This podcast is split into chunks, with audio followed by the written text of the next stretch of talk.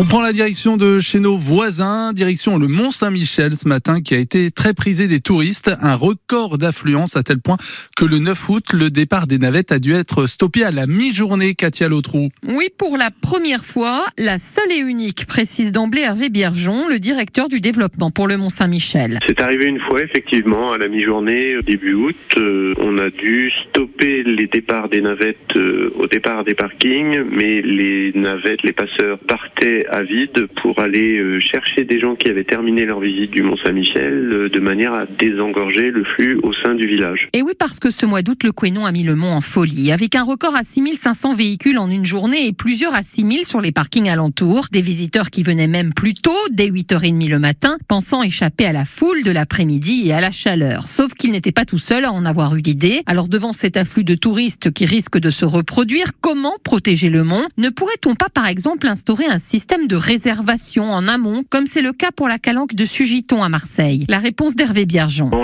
Envisagé pour le moment. On est plutôt à justement euh, essayer de réguler le flux au travers de la régulation des navettes, euh, mais de là instaurer des quotas, on n'en est pas encore là. Pour le plus grand bonheur des touristes étrangers revenus en masse et des Parisiens qui ont été trois fois plus nombreux à prendre le train cette année entre la capitale et la merveille. Un reportage de Katia Letrou de France Bleu Cotentin, c'est à réécouter sur francebleu.fr.